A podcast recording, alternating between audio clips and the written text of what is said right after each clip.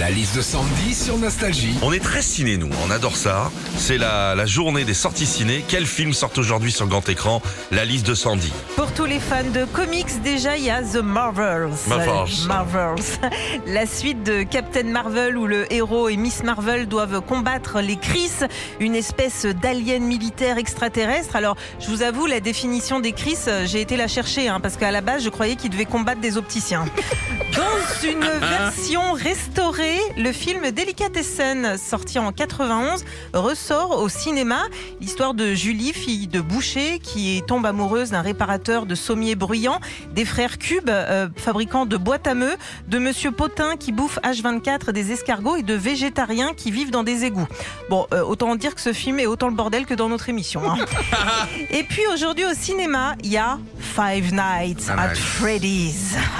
Un gardien de nuit se retrouve surpris pendant son service par des mascottes animées qui, à l'aide d'un système mécanique, vont tenter de le tuer.